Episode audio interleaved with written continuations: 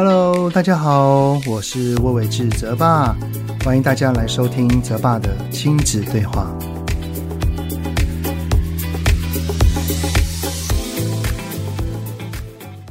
Hello，你们好，欢迎收听泽爸的亲子对话。我是亲职教育讲师魏玮志泽爸。咚咚咚咚锵，咚咚咚咚锵，贺新年，祝新年，新年、啊，年连年。哎，各位泽爸亲子对话的听友们，祝你们新年快乐啊！这一集哈上架的时间大概是在大年初四哈，所以过年的期间有没有跟家人一起去哪里走走晃晃啊？我们家的过年行程哈大概都是固定的，就是除夕跟初一会跟我爸妈还有跟我哥他们一家人吃团那个年夜饭，然后呢会再去找地方绕一绕。而年初二呢，会回我老婆家，然后通常呢都会待上一整天啊。以前呢，在我小的时候，我很喜欢去我大舅家，因为我妈妈那边的亲戚很多，然后每一次去哈，都有好多小朋友在一起玩呐，一起里面聊天呐。偶尔啊，我们还会住在那边，跟表哥表弟们哈就睡在一起，打打闹闹，真的很开心啊。所以不知道你们是否也有经历过跟那种很多亲戚在一起过年的氛围呢？亲戚多哈，当然是很热闹。不过人一多，这个口语也会多，特别是这些焦点哈都放在孩子身上的时候。有的时候，蛮多亲戚就会关心啊，像是询问孩子的成绩啊、学校排名啊。那也有的呢，会关心外表啊，像是哎呦，怎么这么瘦啊？有在吃东西吗？哎呦，爸爸这么高，你怎么还是这么矮呀？哦，但是当这一类孩子听了其实是不是很喜欢的言语，有的时候呢，连我们听了也不太舒服时，这样的感觉啊。就是亲友对孩子的关心话已经踩到我们的界限了。这一集的来宾呢，是我的好朋友何翩翩老师。翩翩老师呢，在去年有跟亲子天下的合作出了一本书，叫做《为管教立界限》。其实哈，每一个人都有属于自己的界限，我们不要去侵犯他人的，但是也不容许他人踏入我们跟孩子的界限。特别是孩子还小的时候，孩子大了，我们要让他慢慢的练习如何去捍卫。只是哈，当亲朋好友的关心过了头，我们该如何表达自己跟孩子的界限，但又不会破坏跟亲友之间的感情呢？所以哈，这一集的主题，我们就来聊一聊过年团圆，面对亲友的关爱，如何为管教立界限呢？来宾是何翩翩老师。从生活教育到课业学习，爸妈烦心的大小事，就是我们在意的重要事。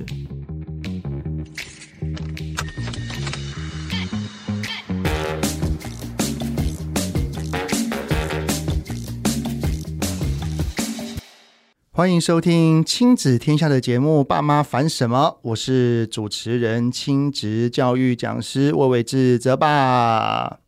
哎呀，放寒假了哈，感觉又要跟孩子长期的相处了。而且啊，我相信过年一定是我们最期待又怕受伤害的时候哈。因为当我们每一个过年的时间能够跟亲朋好友相聚，当然是很开心了。但是有很多的孩子，很多的大人相聚在一起，就难免哈，一定会发生一些小冲突啊、小冲撞啊。那这个时候，有一些热心的亲友们呢，可可能就会有一些让人很尴尬的话题或场面啊，像是啊，很爱问孩子有没有交男女朋友啊，成绩考试考得怎么样啊，等等的哈。我相信哈，每一个人一定有不想要被碰触的地方，就是所谓的界限。但是当我们的界限或是孩子的界限，在过年的时候，被亲朋好友们以关心的立场有点跨越了线，那我们到底该怎么去处理跟回应呢？今天哈，在这个过年算前前戏，我们呢邀请了我们的好朋友何翩翩老师，掌声欢迎！Hello，大家好，我是翩翩老师，泽爸好，大家好。哇，翩翩老师好，我们我还记得这个爸妈烦什么的节目的一开始哦，嗯、就是邀请您啊。对对对，我是算是创始的嘛，感动，感谢您当时那个 一年来意气相挺、啊，真的真的，我觉得也看到泽爸真的是厉害哈，这一年来是成果颇丰富啊，就希。希望全天下家庭的亲子关系可以更好，然后一起来很多的爸爸妈妈烦恼的事情，嗯、我们都可以替他们解答。是。那今天呢，因为我们要过年了，没错。我知道翩翩老师你在去年的时候有在亲子天下这边出了一本书哈，叫做《为管教立界限》。没错。其实这个界限，我在演讲的时候也蛮常分享的，包含因为每一个人都有自己的界限，是对不对？孩子有孩子的，嗯，我们有我们的，我们不要踏出去去伤害别人或影响别人，但是也不容许别人进来，然后去影响到自己嘛，嗯、对不对？有的时候，如果是不认识的人，也还好说，哎，可以喽。嗯，你说路上那个正义魔人，对啊，对不对？或者是或者是我们替孩子出头，就说，哎、嗯，你这样打我孩子不行哦，嗯、哦。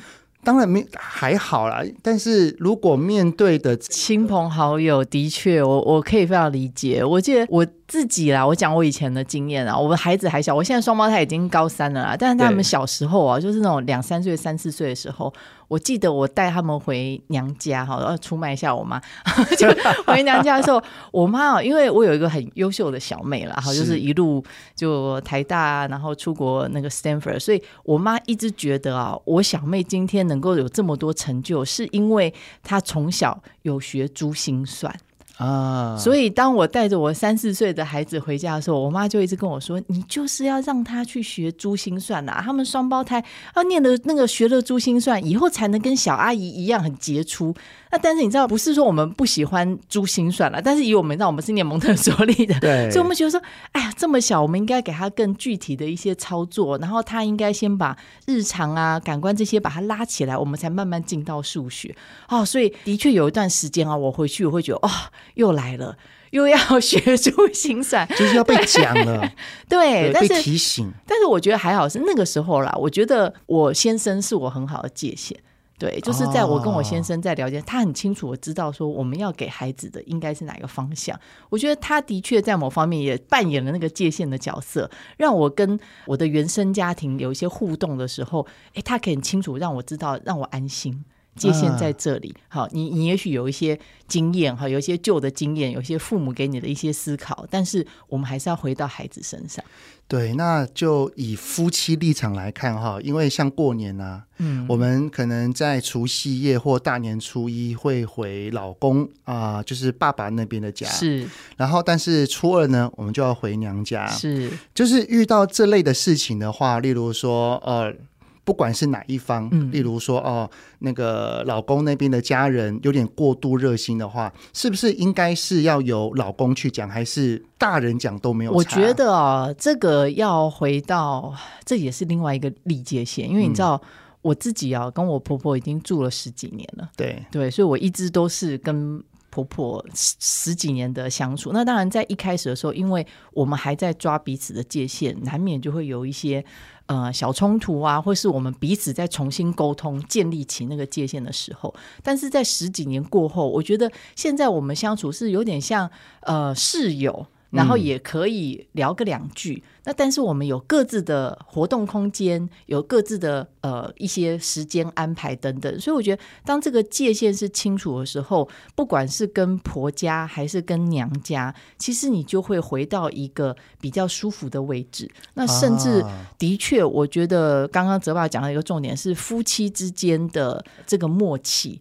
跟成为这个小家庭的核心其实是重要的。那当然，当夫妻不是一体的，好，那如果教养是各自有各自的一些想法哦，那那个的确很容易让亲友就是借由爱之名啊，深入到这个核心，深入到这个小家庭里，这其实是很容易出现的。这个我有看到您在你的那个书上上面有写这一句话，就是面对孩子的管教，基本上爸爸妈妈两个人才是孩子最重要的主导者。没错。但是当爸爸妈妈常常可能在外人面前会呈现出一些教养不一致的情况底下的时候，外人就很容易。就会进来，进来了。没错，因为长辈有时候是热心啊，嗯、对，那他们可能甚至有时候我会觉得夫妻之间没有一起扛起这个这样的责任。我自己在现场了，会看到有些爸妈，你说他们其实已经有了孩子了，应该就是一个成熟的大人，但说真的，像我以前在幼儿园，反而会觉得他们有点像是这个孩子的大哥哥或大姐姐，因为他们还在依赖着自己爸妈来帮忙照顾。自己的孩子，哦，所以他很难拒绝这个长辈的任何意见安排。就是，我就没有看到这个夫妻长出这个家庭应该要有的力量。所以，如果爸爸妈妈在对育儿的教养身上，呃，如果我的意志是坚定的，我能够很明确的知道，我就是孩子的主要照顾者跟管教者。嗯、那不管是长辈也好，或者是外来亲戚也好，嗯、当进来要踏入孩子的界限的时候，我们是可以很明确的有那个警讯号的的灯亮起，然后马上的替不管是我们自己还是孩子，是去跟他表达，哎，这是界限哦。没错，我觉得就是父母扛起他该有的一些，不管你付出的时间，有些爸妈是跟我说，我就没时间呐、啊，我们两个。上班都上到八九点啊，所以都是阿公阿妈在处理。那你怎么有？你还要要求阿公阿妈说不能喂饭、不能代劳？这我觉得又有一点有一点为难了。所以当阿公阿妈是有过度的在代替爸妈的责任的时候，嗯，当。阿公阿嬷，或者是阿公阿嬷旁系的那些亲友要来对孩子指指点点的时候，其实好像大人自己就会有点理亏的感觉。对对，对对，因为搞不好阿公阿妈陪的时间比你还多。现在很多的社会氛围真的是不得不。所以我还是有时候会忍不住，就是哎念一下，就说爸爸妈妈，你们有没有办法稍微就是把工时啊，各个就是两个人互相做一些搭配，至少在零六这个阶段，零、嗯、到六岁这个阶段，孩子其实很需要从爸妈的身上得到一些力量跟养分。那如果全部都委外处理，哈，很多是委外，然后自己其实我也听过那个二十四小时送保姆家啊，什么到了三岁以后才接回来等等。其实，在我们看到现场，这个孩子其实会真的有一个过渡期，是需要很辛苦的处理。这个过渡期。对，那又讲到那个，如果亲戚朋友当中啊。会对孩子讲了一些话，我们就以零到六来看，因为零到六可能孩子他的表达能力还没有那么的完善，他比较难靠自己去对外面设立界限，嗯，还是需要爸爸妈妈的时候，然后亲朋好友呢就会问一些问题，像是什么，哎、嗯，那你最近那个有没有什么表现啊？嗯、啊，你有没有学什么才艺呀、啊？嗯，啊，人家都在爬了啊，人人家都怎样了，啊，你怎么还不会？还有那个就是太瘦。哎呦，怎么养的那么瘦啊？有没有在吃？对，个子怎么这样？哎，怎么讲话不太清楚嘛？对，哎，其实孩子听到这些，内心都是不舒服的耶。对，然后有时候他们都会有一些出于关心，但是其实听起来是压力的一些言语。真的，那这时候爸爸妈妈如果听到了，你觉得我们该怎么适时的替孩子解围？我觉得我自己其实会跟家长们分享，就是陈述事实。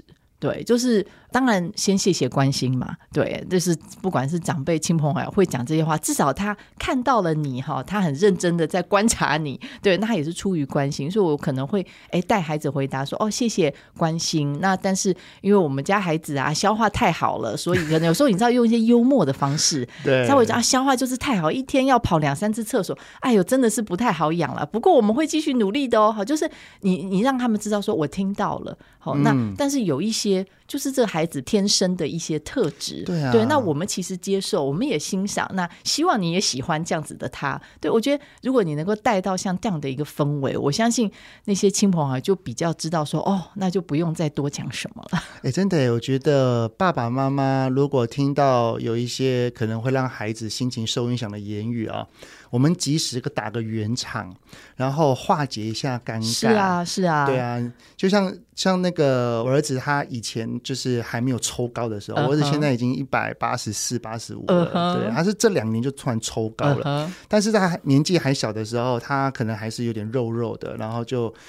那个还没有很高，就有点圆滚滚的。嗯、然后呢，他们就就是就就有亲朋好友啊，可能就会说什么：“哎，你怎么怎么没有像你爸那么高啊？”是啊，哎呀，你这样子那个吃太多啦，怎样的？嗯嗯。哎、嗯，这个时候我儿子当然听就不是很高兴嘛。对，对我我就是像类似的方法，就会跟他解围说说：“哎呀。”他他有他爸爸这样子的前车之鉴，他知道不应不会这么胖的，对，他不可以吃那么胖，对对，对。或者我就跟他讲，或者是讲说，他好，他现在还还还在发育当中，哇，他将来会抽高。对我，我觉得就是我们，尤其是父母在旁边，其实你可以做一个很好的身教，就是用一些幽默的方式去化解这些人际可能出现的冲突。对，就是有些时候不见得都要往心里放。只是有一些这种言语哈，可能是累积的，你知道吗？是就是例如说住在一起或常常回来的一些亲戚，uh huh. 三不五时就讲个一两次，你你可能一次尴尬化解，我已经用幽默来化解你的尴尬了，嗯嗯，结果下一次遇到再讲一次，我我觉得当然这个时候我就会觉得界限了，嗯，我觉得可以示范给孩子看什么样叫做。合理的界限，你还是要把它设定起来。就跟他讲说，我知道啦，可是我已经有在努力了啊，阿姨，你每次都这样讲，我听了其实心里面也很不舒服。哎，就是我觉得你还是可以，可以让孩子自己试试。对，我觉得那是你心里面真实的感受嘛。我觉得也不用说好像都回避哈，或者是或者要要大人来代劳。对，我觉得慢慢的也可以，有些孩子大了，也许到了大班小学，哦、他们其实有自己的发言权的时候，我觉得也可以让孩子自己来说出自己的感觉。就像我其实像我们学校也会教小孩啊，就是阿公阿妈一直喂饭，他明明在学校吃得好的很，但是阿公阿妈就觉得哎呀吃太少吃太慢，我用喂的这样子比较好。所以其实爸爸妈妈有时候都沟通过，那有时候我们就会跟孩子说，呃，你要不要自己试看看，跟阿公阿妈讲，其实你已经长大，你可以自己吃饭。哎，有时候这效果很好，真的。对孩子自己讲的，阿公阿妈就哇，我孙子长大了耶，对耶，他可以自己吃饭。哎，反而他们就收手了。哦，媳妇啊，儿子来讲还不见得有用。哎，这这一招真的是，我觉得当孩子年纪越来越大，的确是爸妈该放手的地方哈，因为孩子才是当事人。没错，孩子的内在不舒服，他年幼的时候，我们替他出声，嗯、我们替他挡。这都没有问题，因为这是我们该做的。是，是，但是当他越来越大的时候，他其实要开始慢慢去练习跟养成他内在不舒服的时候去表达的勇气。是啊，没错，我觉得这还蛮不简单的，要练习。对啊，对啊。像以前啊，就是我带我的孩子还小的时候，我其实就会蛮重视他们吃糖果这件事情，uh huh. 因为我知道对身体比较没那么好嘛。于是呢，当有一些亲戚或者是一些朋友会塞糖果给我孩子的时候，嗯、一开始我是帮他们挡的。Uh. 但是有的时候会就会防不胜防。对，防不胜防。所以我后来真的当。他们大概我记得是中班大班以后，uh huh. 我就会告诉他们是什么原因。Uh huh. 那个爸爸爸不希望你们吃太多的糖果。是，但是哎，但是我觉得青云老师，我我忘记是你书中还是你在哪里采访过讲、嗯、过一句话。嗯、我说，你说禁止。是隐形的邀约，没错没错，我非常认同这句话。是你越禁止他越好奇，对啊，没错。所以我就会跟我女儿说：“爸爸是什么原因是不让你吃太多？嗯、但是我们什么时候是可以吃的？是啊，例如说你生日，我们什么重要节日啊，我们一起吃个蛋糕，对，开心。对，我觉得甚至你可以跟他讲说，就是礼貌上 OK，你把它收下来，但是我们可以带回家收集在哪里？等到一个月的某一天，我们来从里面选三颗你最喜欢的。对。这也是一个方法，就是你在培养他们的那个延宕满足啊。有。对，之前那个万圣节的时候，是。我去那个天母，也是满满的糖果，哇！一整篮，对，你不拿也怪啊。结果呢，就是一个回来拿回来就说好，我们现在挑一颗你最喜欢的，对，然后我们一个礼拜吃一颗，是。啊，你赶快选。啊。嗯、但是过了一段时间之后，它它就溶掉在里面。啊啊，糟糕啊，你们坏掉了。其实爸爸有偷偷加热，我知道倒也没有，倒也没有。我们我们的家本来就很闷。了解了解。对，然后后来的他就是当我的孩子大概中班大班之后，我就开始跟他们讲说，如果别人给你们了哈，嗯，你们可以自己学会拒绝，是，但是要告诉他原因。对，后来真的。当那有一些亲朋好友真的很热心哈、嗯、啊，给你给你给你。好，然后可能一开始帮他挡，然后说、嗯、哎没关系没关系，他他不吃、嗯、啊，有什么关系？可以、嗯，然后这时候我我儿子女儿自己讲话说没关系，我们家有，对啊、我不要，对对，对，这个力量超大的，因为当事人自己拒绝了，对、啊，于是这个人这个要给糖果的那个好朋友就、嗯、啊好了好了好了好了，对啊对啊，我觉得要训练孩子有这样子一个合理的，然后礼。礼貌性的呃练习，我觉得这对他们未来，不管是是亲朋好友，甚至自己的同学，我觉得这都是一个很好的技巧。嗯、真的，我觉得让孩子试着去表达自己的感受，而且刚刚你偏偏老师你讲的那一整串话啊，嗯、就是以孩子的角度来讲的，这都需要练习耶。是啊，要不然的话，孩子通常哈很容易，如果没有经过练习，讲出来的话都是冲的。是啊，我不要，嗯、我就已经说你我不要，你还给我干嘛？哦，就很容易这种，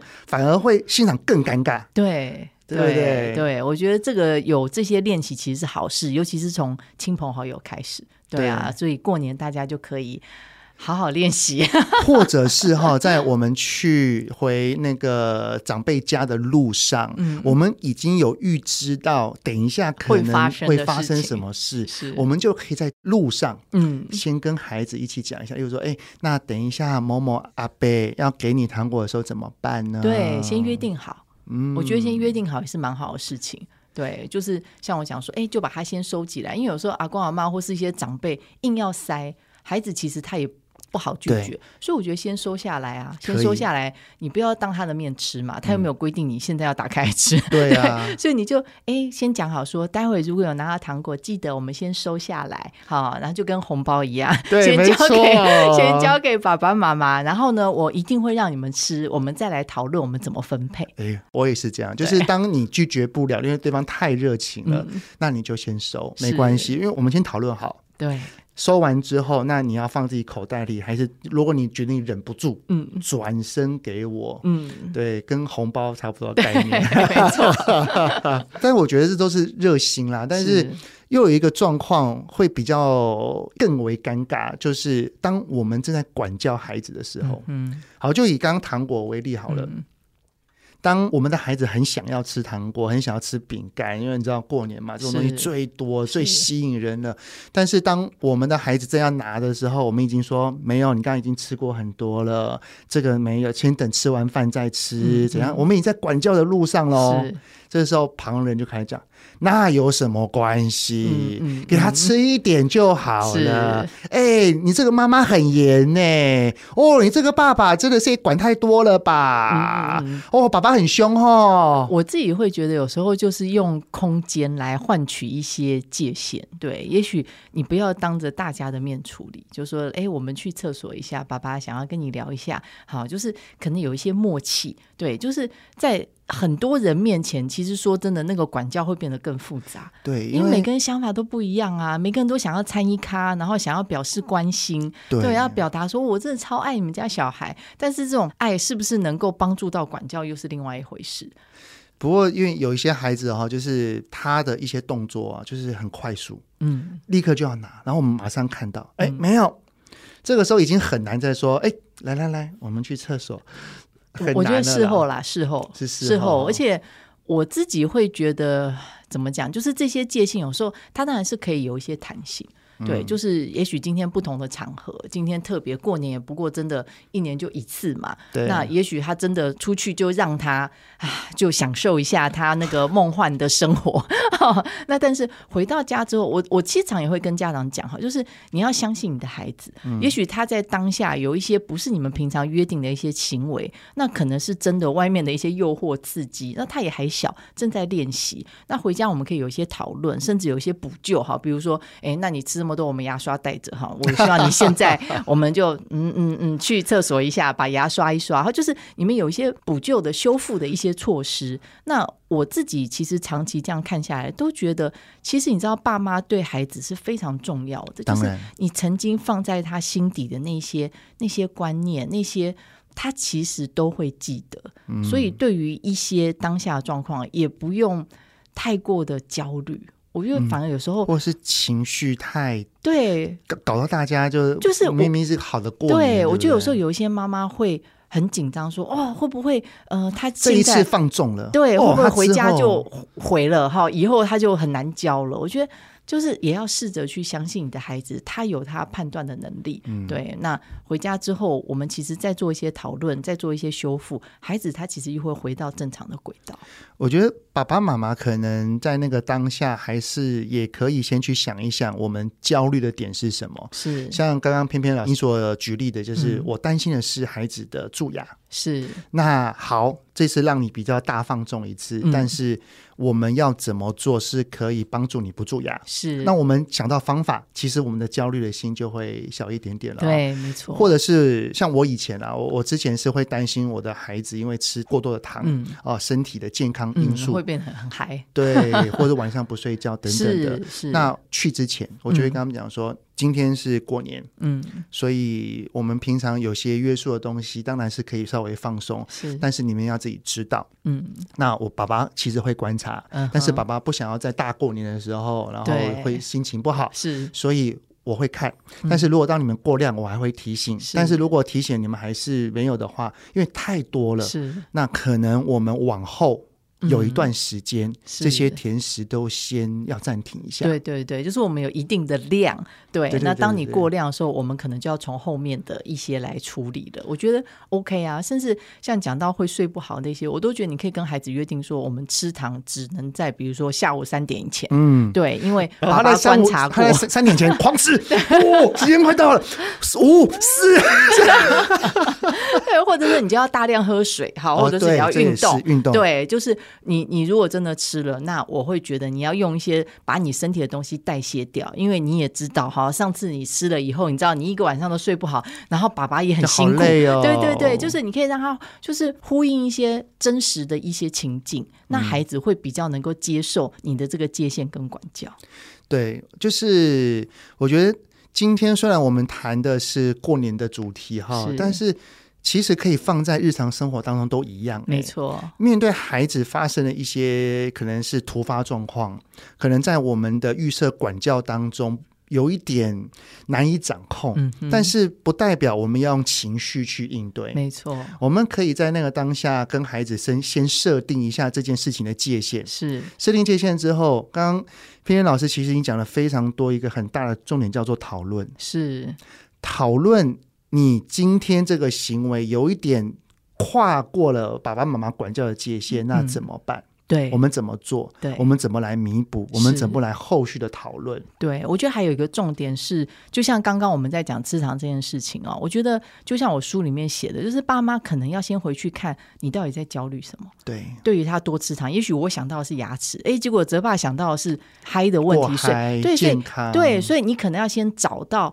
你今天为什么这么 care？就是他吃糖这件事情，嗯，那你才能够跟他有一个好好的一个默契。跟因为你只是在在那边一直禁止他说不准吃糖哦，不可以，不可以。那其实孩子他抓不到那个点在哪里，那你也很难处理掉你的焦虑。而且那个时候在过年的时候，他看到大家都在吃，是就只有他一个人。为什么他可以？为什么我不行？为什么表妹都有拿，我没有？这时候爸妈就很容易讲气话了说 是，那你当人家小孩啊？对啊，对，所以我觉得是反而我们要回来看我们到底真正的担心，或者是我们对孩子的关心那个点在哪里？那有了一些合理的讨论跟对话约定之后，我觉得那个冲突就会大大减少。嗯，只是刚刚所讲的比较多的，还是属于孩子跟我们中间，然后旁人哈，可能只是偶尔的想要来凑个热闹。是，那在。过年的时候，因为亲戚朋友很多哈，有一个状况更难避免，嗯，因为通常都是大人自己去聊天，是。孩子自己去玩，嗯，而大人会发现孩子有冲突，通常都是有人哭了，啊哈，都有人大叫了，有人跑出来那个告状了，对，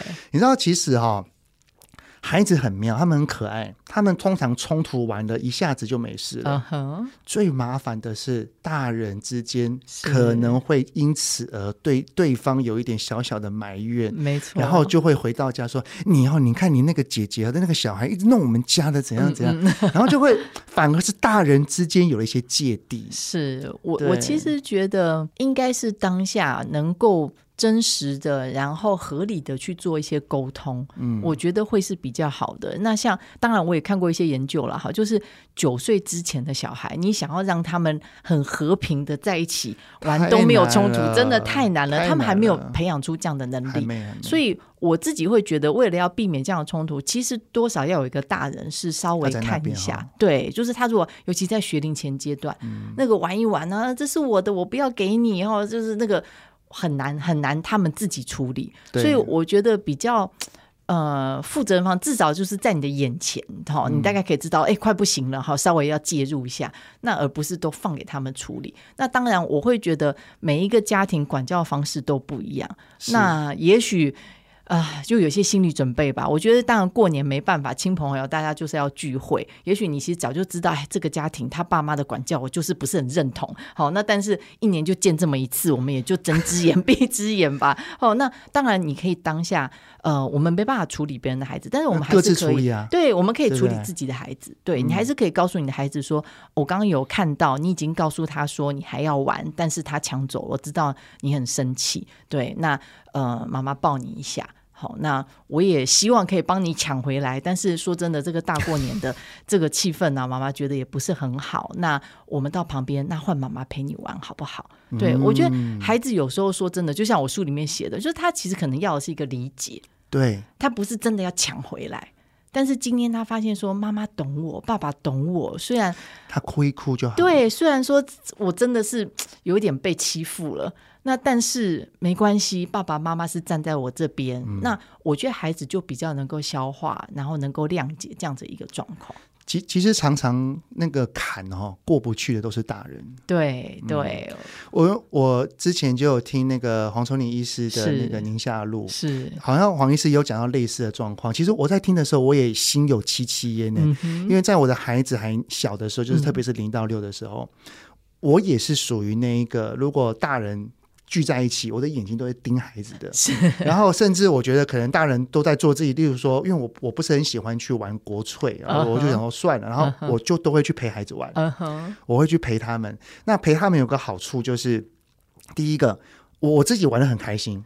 是、哦，我跟他我的孩子还有这些小朋友玩玩的超疯的，嗯、孩子。然后，对 第二个是那个他们有任何的纠纷，我马上知道，是，就是我可以知道一清二楚，就是不会产生大人之间的一些我彼此的那些对。一些裂痕，因为要还原那个事实哦，其实有时候很不容易，孩子都会讲对自己比较 是你不是当事人哦，你真的很难完全还原。他说：“他打我，哎，怎么会打人呢？是他先抢我的。哦哦，原来你先抢的，没有，是他骂我。”一层一层上去，对，所以我其实觉得，当然在冲突发生的立刻处理绝对是比较好。就是像泽爸，就是已经嗅到那有一点不太对劲了，要开始要开始了，那个时候就其实你就要介入了，而不是最后那个流血啦，这个被捏啦，然后打成一团，那再去处理，其实那真的是很花时间。对啊，然后我有听到就是您上那个黄医师的那个 podcast，然后里面有讲说你们在录影的时候也会有一群是啊。信任的家，对，我觉得这种概念是雷同的。是啊，也就是说，这一群亲戚好友，如果我们的关系是很好的，然后有一个大人已经去了，嗯、其实我们就可以全然的放心。对对，也就是如果如果在亲朋好友的过年阶段，我们之间的关系，大人的关系都是很好的时候，已经有一个大人在处理了，我们其他就是放心，对，就是放手。我，我，觉得那个要能够同村共养，很重要一件事情是我们对彼此是没有嫌隙的。但是如果我们发现到，我们其实亲戚之间的信任度、教养的理念、观念有点不是那么一样的时候，嗯、真的建议。有人发现或有人有冲突了，就各自带开。是对对，因为你有一个大人在管，但是因为你对他不信任，你觉得他的教养理念跟我教养理念不一样的，于、嗯、是他怎么处理，其实你都是不幸福的。是啊，我而且我觉得也会让孩子有一些不好的一些感受啦。嗯，说真的，所以如果真的。大人之间的信任度跟那种教养理念度没有那么的够跟紧密的话，嗯，我是觉得如果真的遇到这种状况，就是各自打开。是啊，那也许帮你孩子准备一些呃单独的一些游戏啊，然后买一些嗯。呃一一两个人可以玩的桌游啊，哦，那就是啊，我们家或者是看书啊，啊就是你如果知道哦，今天有一个狠角色会出现，对，那也许我们我们就事先做一些预备哈，那我们就可以平平安安的过个好年。对啊，大家都希望能够开开心心的过年嘛。是，好，那哇，今天的时间真的过得非常的快速哈。嗯。呃，在新的一年当中呢，我们都希望能够。不管是孩子也好，还是我们也好，我们每个家呢都能够快快乐乐过个好年。是对。那在新的一年哈，也祝翩翩老师新年快乐。谢谢，也祝大家好像兔年了，兔年行大运了。对呀、啊，哇，那个爸妈烦什么？这个节目哈也已经陪大家一年了哈。哇，希望在新的一年能够继续在这边为大家解惑。那也祝各位听友们新年快乐，新年快乐。好，亲子天下 Podcast 周一到周六谈教育、聊生活，开启美好新关系。欢迎订阅收听 Apple Podcast 跟 Spotify，给我们五星赞一下。也欢迎在许愿池留言，告诉我们爸爸妈妈你们在烦什么哦。然后呢，偏偏老师他有一本著作，我们今天讲了非常非常多的，就是为管教立界限。呃，我们也都会放在我们的资讯栏里面，有兴趣的家长们呢，都欢迎可以参考哦。我们下个礼拜再会喽！拜拜，拜拜。